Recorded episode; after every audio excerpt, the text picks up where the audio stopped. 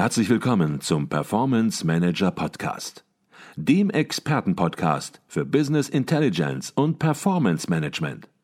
Inspirationen, Know-how und Impulse für Controller und CFOs, die noch erfolgreicher sein wollen. Ihr heutiger Gastgeber Peter Blum.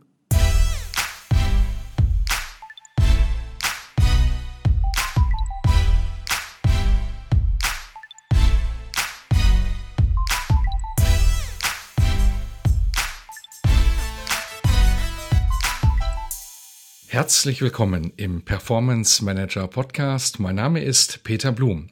Die Einführung des Gesetzes zur Umsetzung der zweiten Aktionärsrechte-Richtlinie und die Neufassung des deutschen Corporate Governance Codex forderten grundlegende Anpassungen beim Corporate Governance Reporting deutscher börsennotierter Gesellschaften ab dem Berichtsjahr 2020. Diese Veränderungen betreffen damit auch eine seit 2016 durchgeführte empirische Untersuchung an der Universität Hamburg zur Qualität des Corporate Governance Reporting der DAX-Unternehmen. Ich freue mich, einen der Autoren der Studie heute erneut im Podcast zu Gast zu haben. Professor Dr. Karl Christian Freidank ist Professor für Controlling am Institut für Wirtschaftsprüfung und Steuerwesen der Universität Hamburg. Er hat mit seiner Doktorandin und wissenschaftlichen Mitarbeiterin Franziska Handschuhmacher die diesjährige Analyse vorgelegt. Doch zunächst einmal herzlich willkommen an einen regelmäßigen Gast bei uns im Performance Manager Podcast, Professor Dr. Karl Christian Freidank. Lieber Herr Blum, vielen Dank äh, für die Begrüßung und ich freue mich, dass wir heute wieder über ein aktuelles Thema sprechen können. Wir sprechen nicht nur über ein aktuelles Thema, sondern auch ein Thema, das etwas bewegt. Bewegt insoweit, als dass Ihre Studie, die Sie ja nun schon seit einigen Jahren machen, auch in der Praxis eine Wirkung entfaltet hat. Doch bevor wir da tiefer einsteigen, vielleicht mal eine Frage vorab. Die Anforderungen an das Berichtswesen für Unternehmen, insbesondere natürlich den DAX-Konzernen, die nehmen ständig zu. So hat man zumindest den Eindruck. Jetzt wurde im vergangenen Jahr die Reporting-Verpflichtungen vielfältig reformiert. Neben dem traditionellen Corporate Governance Reporting, ich sage traditionell, weil es nun schon einige Jahre sozusagen auf dem Buckel hat, steht bei vielen Unternehmen nun auch noch ein Nachhaltigkeitsreporting Manche nennen es ESG-Reporting, manches nennen es CSR-Reporting in der Pipeline und da treten schon die ersten Fragezeichen auf. Was ist denn was? Ist das das Gleiche? Und wenn man dann genau hinschaut, dann stellt man fest, dass in ESG das G für Governance steht. Vielleicht können Sie zunächst mal die Begriffe und Themen sortieren und einordnen. Ja, ähm, das, ich will es versuchen, in aller Kürze zu tun. Ähm, die Zielsetzung ist natürlich, die nicht finanzielle Berichterstattung, also eine Ergänzung zu den traditionellen Instrumenten des Jahresabschlusses und des Lageberichtes an die Adressaten, an die Stakeholder des Kapitalmarktes zu bringen. Äh, und das sind weiche Informationen, also nicht finanzielle Finanz, äh, Informationen, also Informationen, die in verbaler Art gegeben werden, aber auch in Form von Kennzahlen gegeben werden können, aber die sich nicht auf Rechengrößen aus dem finanziellen Bereich beziehen. Also Sie sprachen an ESG, Environmental Social Governance oder CSR, Corporate Social Responsibility. Alles Begriffe, die eigentlich Folgendes zum Ausdruck bringen wollen. Ähm, es sind Informationen, die die Nachhaltigkeit des Unternehmens, die die sozialen Belange des Unternehmens betreffen, die die Ökologie des Unternehmens betreffen und die immer wichtiger werden im Reporting an die Stakeholder. Warum macht man das? Man macht es deswegen, ähm, weil man hier natürlich gesehen hat, dass der Sinn, der Zweck eines Unternehmens, äh, neudeutsch Purpose, nicht nur in der Gewinnerzielung äh, zu sehen ist, sondern jedes Unternehmen hat eine soziale Verantwortung. Und diese soziale Verantwortung im gesellschaftlichen, ökologischen Bereich und so weiter ist natürlich ganz entscheidend jetzt in die Reporting-Systeme eingeflossen. Auch in unsere Untersuchung zum Corporate Governance Reporting. Ähm, und äh, noch ein Hinweis dazu. Diese ganzen Aspekte der Nachhaltigkeit fließen natürlich auch in den Unternehmenswert ein. Ein Unternehmen ist wertvoller, wenn es sich ökologisch, nachhaltig, sozial verhält. Und deswegen spielt das natürlich auch eine zentrale Rolle bei der Bewertung von Unternehmen. Mhm. Äh, und äh, der gute Ruf, das Image sind damit betroffen. Mhm. Sie hatten die Frage gestellt, warum macht man das? Und vor Jahren hätte man die Frage wahrscheinlich noch ganz anders beantwortet. Dort hätte man gesagt, Mensch, es gibt Stakeholder am Unternehmen und die haben Informationsbedürfnisse und die müssen erfüllt werden. Wie sehen Sie das? Es gibt ja nicht nur die Reports, die wir jetzt gerade angesprochen haben, sondern es gibt noch eine Vielzahl anderer Reporting-Anforderungen, die auch an Unternehmen, an große Unternehmen gestellt werden. Wie sehen Sie das für die Zukunft? Ist hier mehr Ordnung, Klarheit, Standardisierung in diesem externen Unternehmensreporting in Zukunft erforderlich, um die eigentlichen gewünschten Ziele, nämlich Transparenz und Informationsbedürfnisse externer Stakeholder zu erfüllen, auch weiterhin wirklich zu erreichen? Ja, Sie haben vollkommen recht. Die Stakeholder sind äh, konfrontiert mit einer Informationsflut. Sie müssen das systematisieren können, Sie müssen es bewerten können. Und hier muss natürlich zunächst einmal der Gesetzgeber helfen. Er muss klare Regeln schaffen. Dabei ist er die Transparenz ähm, nun ähm, vermitteln. Auf der anderen Seite natürlich auch wir als Wissenschaftler die Vorschläge machen müssen, wie man diese Systeme äh, bestmöglich ausgestaltet. Äh, aber zwischenzeitlich gibt es, glaube ich, eine Richtung, ähm, die dazu läuft, dass man diese Informationen auch gesetzlich normieren will, verpflichtend äh, in den Kanon äh, der zu verpflichtenden ähm, äh, Auflagen der Unternehmen hineinnimmt. Und ich glaube, Sie haben nach der Zukunft gefragt. Das wird noch weiter normierend sein von den, vom Gesetzgeber aber auch von den ähm, Standardsettern aus internationaler Sicht oder auf europäischer Ebene. Da ist einiges zu erwarten in der Zukunft. Mhm. Und ich glaube auch insbesondere in den Reporting-Bereichen, die noch nicht so tradiert sind. Wir hatten eben das ESG-Reporting angesprochen. Hier haben wir ja zum Teil sogar die Situation, dass es schon externe Anbieter gibt, die ESG-Ratings erstellen. Und wenn man sich zwei Anbieter anguckt, dann kommt der eine auf dieses Ergebnis und der andere auf auf ein anderes Ergebnis und man fragt sich, redet man über das gleiche Unternehmen? Also hier ist Standardisierung, Klarheit, Ordnung sicherlich zwingend erforderlich, sowie, so habe ich Sie verstanden, auch eine gewisse Ordnung hergestellt werden muss in Bezug auf das Thema, dass man die ganz unterschiedlichen Reporting-Anforderungen auch insgesamt systematisiert und kompakt gestaltet. Ja, also zunächst einmal muss man die Informationsziele haben. Was wollen eigentlich primär die Stakeholder?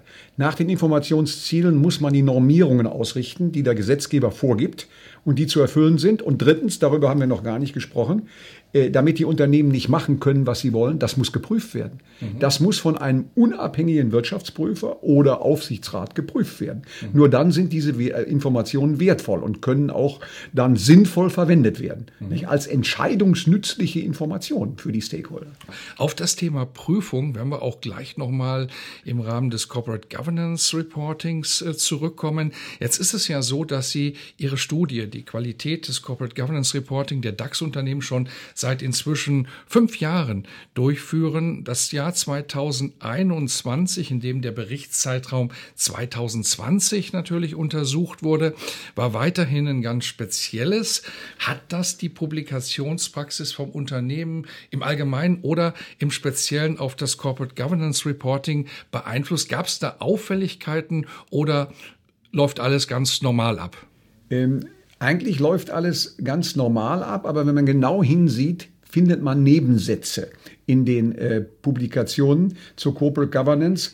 Äh, beispielsweise, wir kommen noch dazu in dem Bereich Leitung, Überwachung, Arbeitsweise des Aufsichtsrates, Transparenz und externe Berichterstattung. Da findet man schon vor allen Dingen das Umgehen mit Krisenfaktoren.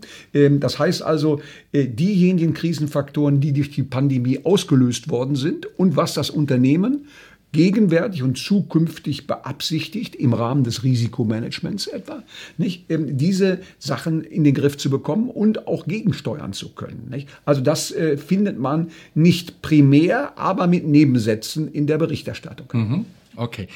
Wo alles nicht ganz normal in Anführungsstrichen abläuft, ist im Corporate Governance Reporting selbst in ihrer Studie, denn es gab massive Veränderungen und die mussten sie entsprechend in der Studie berücksichtigen, um einfach ja den gesetzlichen Anforderungen oder auch dem neu gestalteten äh, deutschen Corporate Governance Codex zu entsprechen. Fangen wir vielleicht beim der Einführung des Gesetzes zur Umsetzung der zweiten Aktionärsrechte Rechte Richtlinie an, ARUG 2 genannt. Was sind das für Ziele, die mit dem neuen Gesetz verbunden werden und welche wesentlichen Veränderungen ergeben sich daraus für das Corporate Governance Reporting?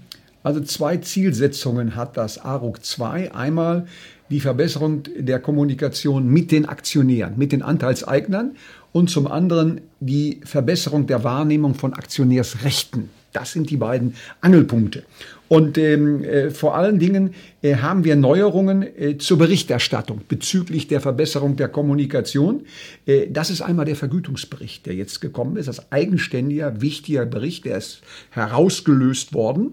Ähm, den haben wir auch untersucht, wir kommen noch dazu. Ja. Und äh, natürlich äh, auf der anderen Seite auch die Mitspracherechte der Aktionäre ähm, zu den Möglichkeiten der Beschlussfassung zur Aufsichtsratsvergütung etwa, nicht? Und die Billigung der Vorstandsvergütung. Alles das sind Rechte, die im Rahmen des ARUG den Aktionären jetzt zukünftig äh, äh, mehr zur Verfügung stehen werden. Mhm. Und es ist auch so, dass in diesem Organvergütungsbericht sozusagen auch ab sofort wirklich individualisiert unter Namensnennung der Vorstandsmitglieder und der Aufsichtsratsmitglieder, ja, die Vergütungen veröffentlicht werden müssen. Sie sind damit dann auch nicht mehr Bestandteil der handelsrechtlichen Abschlussprüfung, aber dafür müssen sie veröffentlicht werden. Ist das schon vielleicht mal so im Vorgriff gefragt durchgängig passiert? Ähm, selbstverständlich. Äh, wir haben ich greife jetzt schon mal vor, gute Ergebnisse beim Vergütungsbericht und bei der, ähm, dem Reporting darüber erzielt, aber Sie haben einen wichtigen negativen Aspekt angesprochen. Dadurch, dass das jetzt aus dem Bereich äh, des Anhangs, der Anhanginformationen rausgelöst worden ist, diese Vergütungsinformationen und in den Vergütungsbericht gekommen sind, unterliegt das nicht mehr der Prüfung durch den Abschlussprüfer. Der Abschlussprüfer hat zukünftig nur festzustellen, formell sind die Angaben gemacht. Vorher hatte er die ähm, äh, Aufgabe, als es noch im Anhang war, die Richtigkeit äh, zu überprüfen, die rechnerische Richtigkeit natürlich. Und zum anderen, das ist interessant, die Angemessenheit. Sind diese Vergütungen auch angemessen? Wenn er festgestellt hat, dass diese Angemessenheit nicht vorliegt, musste er im Prüfungsbericht dieses darlegen. Äh, also eine sogenannte materielle Prüfung findet jetzt nicht mehr statt durch den Abschlussprüfer. Mhm. Das ist äh, zunächst einmal ein Rückschritt nicht, in die ähm, ja, Qualität der Corporate Governance. Mhm. Wir kommen da gleich noch drauf zurück. Sprechen wir vielleicht jetzt zunächst mal über die Änderungen, die sich aufbauend auf dem ARUG 2 dann entsprechend auch für den deutschen Corporate Governance Codex, abgekürzt DCGK, ergeben. Welche Veränderungen ja, sind hier besonders wichtig und was ergibt sich daraus dann ganz konkret auch für Unternehmen? Also der deutsche Corporate Governance Codex ähm, ist geändert worden. Einmal im Hinblick auf das Vergütungssystem, die Informationen über das Vergütungssystem ähm, und wie dort berichtet werden muss über das Vergütungssystem. Wir haben ja da die äh, äh, Comply or Explain Regelung. Das bedeutet also, äh, wenn ich nicht übereinstimme, muss ich darüber berichten. Das heißt also, ähm, äh, ich brauche eigentlich nicht zu berichten, wenn ich etwa ähm, eine nachhaltige und nach langfristige Entwicklung äh, der Gesellschaft genommen habe und anhand dieser Entwicklung das Vergütungssystem ausgerichtet habe. Mhm. Also nicht an kurzfristigen Gewinngrößen, sondern eine langfristige. Wenn ich das getan habe, brauche ich nicht darüber zu berichten. Wenn ich es aber nicht getan habe, comply or explain, dann muss dieses im Corporate Governance Bericht dargelegt werden. Eine wichtige Information, ne, wie das Vergütungssystem eigentlich strukturiert ist. Ne. Und wir sprechen hier über die, äh, bei der Vorstandsvergütung und bei der Vergütung des Aufsichtsrats etwa, äh, über die Kosten der Corporate Governance, über die Personalkosten der Corporate Governance. Und da hat man natürlich aus nationaler und internationaler Sicht erkannt, dass das ganz wesentliche Informationen für den Kapitalmarkt sind. Nicht? Und die haben eine umso größere Bedeutung durch diesen Vergütungsbericht bekommen. Mhm. Zum anderen äh, haben wir einige Restriktionen bezüglich des Aufsichtsrats, die ich auch äh, erwähnenswert finde. Die Unabhängigkeitserfordernisse etwa. Nicht? Äh, und auch die Beschränkung auf zwei ehemalige Mitglieder des Vorstandes im Aufsichtsrat. Also hier will man ganz klar auch äh, zur Unabhängigkeit kommen. Wenn die Unabhängigkeit nicht da ist, etwa wenn ein Aufsichtsrat etwa bei einem Mitbewerber noch tätig ist als Vorstand oder anderer Aufsichtsrat, dann muss darüber berichtet werden. Was ja ganz, ganz entscheidend ist als Information. Ne? Die Verquickungen zwischen zwei Gesellschaften durch die Verletzung des Unabhängigkeitspostulats, darüber muss jetzt berichtet werden. Das ist herausgestellt worden. Und der dritte Punkt ist, wir haben eine Verschlankung, genau was Sie ansprachen, ähm, am Anfang die äh, Komplexität der Informationen, nicht die Informationsüberflutung. Wir haben jetzt eine Reduzierung auf den Corporate Governance Bericht. Äh, wir haben also keinen Bericht mehr, der äh, in dem deutschen Corporate Governance äh, äh, Reporting vorgeschlagen ist, sondern wir haben den Bericht nach 289 HGB, den äh, Bericht für die Erklärung der Unternehmensführung als eigenständigen, alleinigen Bericht. Und das führt natürlich ähm, dazu, dass die Informationsüberflutung jetzt reduziert worden ist. Mhm. Okay. Wir hatten es gerade schon angesprochen und es gilt auch für das letzte Thema, das Sie jetzt angesprochen haben. Es wird nicht mehr inhaltlich geprüft, sondern es wird nur noch geprüft, ob die Dinge formal vorhanden sind. Warum ist es wieder nicht gelungen, bei der Neukonzeption des deutschen Corporate Governance Codex oder auch bei ARUG 2 eine Prüfungspflicht umzusetzen. Denn diese Prüfungspflicht ist, und Sie haben das gerade angesprochen, ja durchaus entscheidend. Es kann ja nicht nur darum gehen, ob ein Blatt Papier existiert, sondern es geht ja auch darum, ist das, was in dem Papier steht, einigermaßen plausibel? Ist das korrekt? Erfüllt das die Informationsbedürfnisse der Stakeholder? Ja, die Begründung ist, äh, weshalb man äh, dem Wirtschaftsprüfer oder dem Abschlussprüfer nicht die Aufgabe ähm, übergeben hat, auch äh, alle weiteren hm, Informationen etwa zur Nachhaltigkeit, zur Vergütung und so weiter zu prüfen, weil seine Aufgabe die Prüfung der Rechnungslegung ist, also die Prüfung der Buchhaltung, des Jahresabschlusses und des Lageberichts. Und da jetzt der Vergütungsbericht ja nicht mehr Teil des Anhangs, das heißt Teil des Jahresabschlusses ist, ähm, hat man auch gesagt, ähm, hier äh, greift nicht die Prüfungspflicht. Hier braucht er nur noch formell äh, sehen, ob überhaupt die Angaben gemacht worden sind. Aber äh, wichtig ist, dass natürlich der äh, Abschlussprüfer eine Redepflicht hat. Wenn er im Rahmen seiner Prüfungen darauf stößt, dass etwa die Angemessenheit der Vergütung, nicht wie sie im Aktiengesetz äh, steht für einen Vorstand und Aufsichtsrat, nicht gegeben ist, dann muss er reden, dann muss er das im, äh, äh, im Prüfungsbericht äh, nun darlegen und der Prüfungsbericht geht an den Aufsichtsrat und der muss dann diese Informationen verwenden. Also bei pflichtmäßiger Prüfung wird jeder äh, äh Abschlussprüfer hierüber, wenn er elementare Verstöße feststellt, natürlich auch etwas im Prüfungsbericht sagen. Ne? Mhm. Oder auch unmittelbar in der Praxis den Kontakt zum, zum Aufsichtsrat suchen. Nicht? Das ist klar. Äh, aber äh, interessant ist, dass natürlich das Testat, was gegeben wird, das Testat wird gegeben über die Buchhaltung und Jahresabschluss und Lagebericht. Das Testat bezieht sich also nicht auf die Vorstandsvergütung, das, was der Abschlussprüfer nun unter den geprüften Jahresabschluss setzt. Und das ist ein Defizit. Das sollte geändert werden. Mhm. Bin gespannt, wie hier die weiteren Entwicklungen sind. Es wird weitere Entwicklungen geben und vielleicht sitzen wir ja in einem, in zwei, in drei Jahren hier und diese Prüfungspflicht ist zumindest teilweise dann doch wieder entstanden oder reingekommen, auch in die Prüfung. Ich denke, hier gibt es keinen Status quo, sondern hier gibt es viel Entwicklung und auch, ja, die Praxis, manchmal auch Negativbeispiele führen dann natürlich auch entsprechend zu Veränderungen.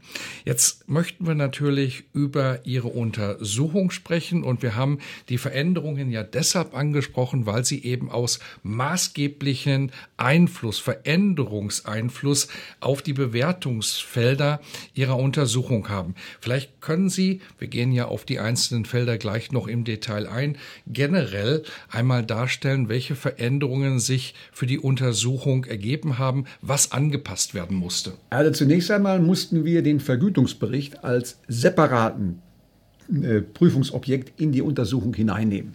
Äh, bedingt durch AROG 2, wir haben darüber gesprochen.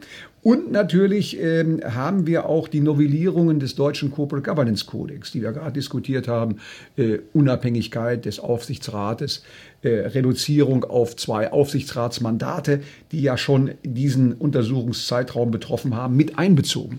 Äh, weiterhin ist die Arbeit uns leichter geworden, weil wir ja nur noch einen Corporate Governance Bericht haben, nicht? also nur noch den, äh, die Erklärung zur Unternehmensführung und nicht mehr einen eigenständigen Corporate Governance Bericht. Die wurden in der Vergangenheit häufig häufig verschmolzen äh, und da war keine klare Zielsetzung zu erkennen. Das hat uns auch unsere Untersuchung ähm, ähm, verholfen, klarer zu strukturieren. Also diese beiden Regelungen, die wir gerade angesprochen, ARUG 2 und Veränderung des deutschen Corporate Governance Berichts, haben natürlich zu erheblichen Änderungen geführt ähm, bei unserem Fragebogen, Erhebungsbogen, den wir haben. Nicht also, wir haben die, den Fragebogen äh, entsprechend ändern müssen, anpassen müssen, sodass also eine totale Neuorientierung des Fragebogens stattgefunden hat. Ne? Ein Teil der Fragen konnten wir verwenden, aber ein Großteil musste neu formuliert werden. Äh, und deswegen, das wird wahrscheinlich gleich Ihre nächste Frage sein, äh, ist natürlich die Vergleichbarkeit etwas gestört, nicht? weil wir nicht mehr von gleichen Sachen sprechen.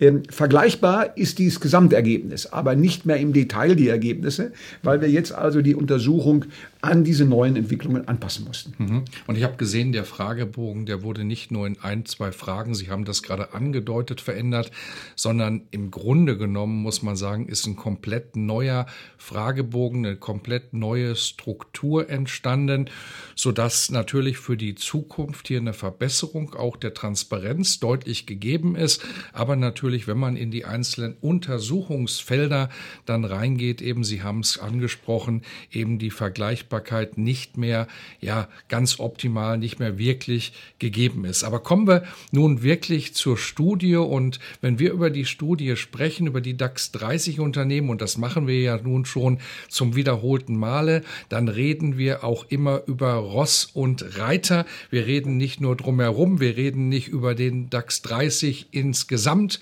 und pauschal und allgemein, sondern wir reden über die Unternehmen, die in diesem DAX 30 sind und fangen wir vielleicht mal erstmal mit einer ganz allgemeinen Frage an. Gab es unerweiterte positive oder negative Ergebnisse in der diesjährigen Untersuchung?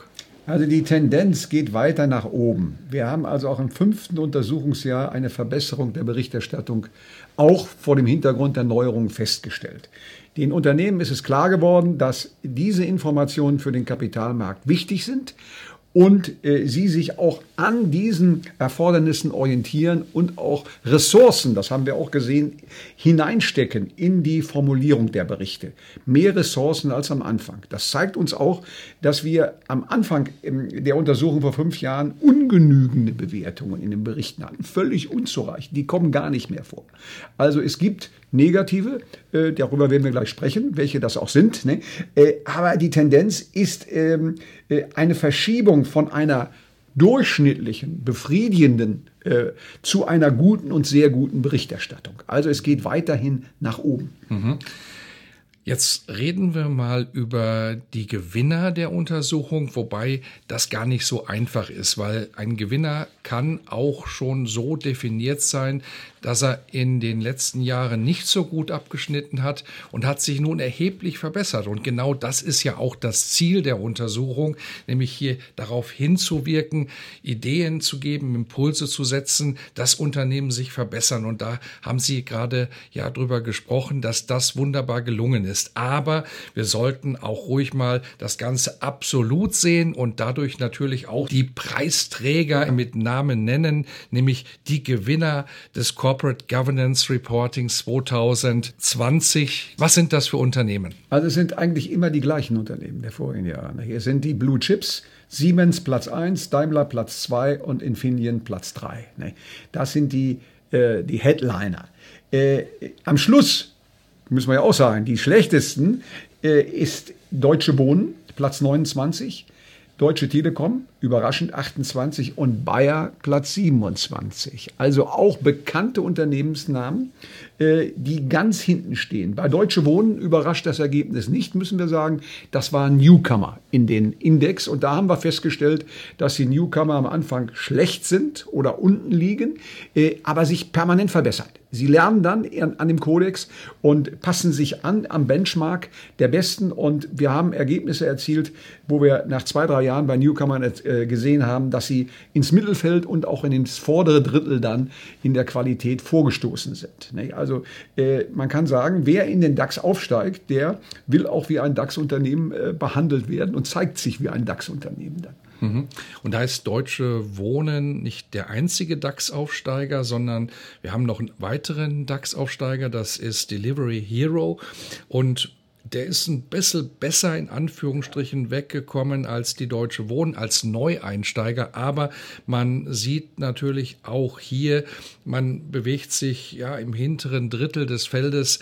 Und ja, wenn es so läuft, wie es immer läuft, dann wird hier auch zu erwarten sein, dass diese beiden Unternehmen, die Einsteiger, die sich dran gewöhnt haben, entsprechend jetzt hier auch besondere Reporting-Anforderungen zu haben, sich in der Zukunft optimieren werden. So wie es beispielsweise ja auch, Sie hatten eben die Top-Unternehmen genannt, Siemens, Daimler, Infineon, auch und E.ON sollten wir natürlich dann auch in dem Zusammenhang nennen. E.ON hat hier natürlich auch eine spannende Reise hinter sich gebracht, wenn man so über die letzten Jahre schaut. Aber eine sehr gute und sehr spannende Reise auch die SAP, die sich nämlich um acht Prozentpunkte verbessert hat im diesjährigen Ranking. Und ich glaube, das ist das, was sie auch am meisten freut. Nicht das absolute Gewinnen sozusagen, sondern eben diese Bemühungen, sich verbessern zu wollen. Ja. Ähm, und äh, wir dürfen auch ganz stolz sagen, dass wir einen Teil dazu beigetragen haben, dass wir dieses Ranking aufgestellt haben. Die Unternehmen, das sehen wir ja durch Rückfragen, sich an diesen Ergebnissen orientieren äh, und sich dann permanent verbessern. Das ist interessant. Also äh, können wir sagen, das Ranking, was wir haben, hat über die fünf Jahre, glaube ich, dazu beigeführt, dass sich diese DAX 30 Unternehmen auch daran orientiert haben und dann auch ihre Publikationsqualität permanent verbessert haben. Mhm. Jetzt hatten wir die DAX-Neueinsteiger schon gesondert äh, besprochen und da wird sich ja auch noch einiges ändern, wenn es nun weitere DAX-Neueinsteiger gibt durch die Erweiterung des DAX. Da werden wir am Ende auch noch mal natürlich einen kurzen Blick drauf werfen. Aber sie hatten eben auch in gewisser Weise die Verlierer, die hinteren Positionen angesprochen. Ja, da hatten Sie Namen genannt wie die Deutsche Telekom, wirklich fast das Schlusslicht kurz vor einem DAX-Neueinsteiger, nämlich der Deutsche Wohnen. Dann entsprechend eine und ein Unternehmen wie Bayer, das natürlich auch sicherlich nicht am hinteren Ende dieser Skala zwingend sehen möchte. Und auch Heidelberger Zement kann mit der Positionierung wirklich ganz am Ende nicht zufrieden sein. Man könnte ein bisschen pauschal sagen, das ist schon im Verhältnis zu den anderen DAX-Unternehmen eine gewisse Arbeitsverweigerung. Kann man das so sagen? Ähm, Arbeitsverweigerung möchte ich äh, vielleicht nicht sagen. Diese Unternehmen äh, haben einen, letzten einen geringeren Wert auf die Unternehmenspublikationen außerhalb des Jahresabschlusses und außerhalb des Lageberichts im Unternehmen. Da äh, kann man sagen, liegen eigentlich in der Unternehmenspublizität immer noch die traditionellen finanziellen Kennzahlen im Vordergrund und nicht das, was weiche Kennzahlen sind, was den Purpose eigentlich betrifft. Ähm, also diese Unternehmen werden aus meiner Sicht gut beraten, sich mal mit dem Kapitalmarkt und den Informationen des Kapitalmarkts zu beschäftigen und sich an diese Informationsbedürfnisse anzupassen. Das mhm. tun sie offensichtlich nicht. Mhm. Äh, dazu muss man natürlich sagen, dass auch hier natürlich ein Kosten-Nutzen-Vergleich immer stattfindet auf höchster Ebene. Äh, und das kostet ja auch Geld, so etwas in die Wege zu leiten. Manche äh, Unternehmen im DAX haben äh, Abteilungen, äh, die mit 50 äh, Personen besetzt sind, die sich mit Investor Relations beschäftigen. Nicht? Das kostet natürlich allerhand. Und da kann ich mir vorstellen, dass man dann auch Cost-Cutting gefahren hat. Gesagt, also das bedeutet uns nicht so viel. Wir ähm, äh, akzeptieren das. Nicht? Wir sind ansonsten ein gutes situiertes Unternehmen aus Grund finanzieller Sicht am Kapitalmarkt. Äh, aber das wird sich rächen. Das wird sich in der Zukunft rächen. Diese Unternehmen müssen lernen. Nicht? Sonst gehen ihnen die anderen Unternehmen weg in der Wahrnehmung am Kapitalmarkt. Äh, und insofern ist beobachte ich in den nächsten Jahren mit Interesse, ob das bei diesen Unternehmen angekommen ist. Mhm. Bei EWE e etwa, da haben wir schon drüber gesprochen, in den letzten Jahren ist es angekommen. Nicht? Die haben sich angepasst nicht? und sind permanent in der Verbesserung. Die sind schon im oberen Drittel jetzt. Mhm. Sie drücken es ähm, diplomatisch aus und auch vielleicht motivierend. Und das ist ja auch die Idee, die hinter der Studie steckt. Wenngleich wir natürlich gerade Unternehmensnamen genannt haben, das sind keine kleinen Unternehmen, das sind keine Unternehmen, die dafür bekannt sind, ja, nur ganz äh, wenige Ressourcen zu haben. Und man darf auch nicht vergessen, wir reden hier ja nicht über eine freiwillige Beurteilung oder eine freiwillige Aktion im Sinne von, wenn man Interesse daran hat, dann macht man das und wenn man es nicht so wichtig nimmt, dann lässt man es einfach. Wir haben hier in gewisser Weise ja auch eine gesetzliche Grundlage, die zu erfüllen ist und die muss erfüllt werden. Und wenn ein Unternehmen hier sicherlich im hinteren Bereich abschließt, dann würde man sicherlich vielleicht auch etwas schärfer formulieren. Hier werden nicht alle gesetzlichen Anforderungen vielleicht wirklich so ganz rund erfüllt. Die Unternehmen werden, würden jetzt argumentieren, es gibt einen Ermessensspielraum. Und den nutzen wir einfach. Wir fahren ein unteres Publizitätsniveau. Aber äh, äh, was hier natürlich eine Rolle spielt, würde das geprüft nach ganz bestimmten konkreten Normen, dann könnte der Abschlussprüfer das Testat verweigern. Und das wäre natürlich ein elementares Druckmittel. Ne? Und dann würden die Unternehmen automatisch bessere Informationen an den Kapitalmarkt geben. Mhm. Sprechen wir kurz noch über die Datenquellen, bevor wir dann wirklich in die einzelnen Untersuchungsbereiche, die sehr, sehr interessant sind, einsteigen. Welche Datenquellen nutzen Sie für die Studie? Äh, natürlich die veröffentlichten Geschäftsberichte äh, äh des Jahres 2020 äh, und natürlich weitere Berichte, den Corporate Governance Bericht, den Vergütungsbericht, äh, den wir haben, ähm, wir den Bericht des äh, ähm, Aufsichtsrats an die Hauptversammlung etwa. Wir nutzen äh, auch die Informationen auf den Internetseiten der Unternehmen. Also nach unserem Fragebogen gehen wir diese externen, jedermann zugänglichen Informationen durch. Und ich möchte es nochmal sagen, wir bewerten nicht die Qualität der Unternehmensführung, Unternehmensüberwachung, wir äh, bewerten die Informationen hierüber. Nicht?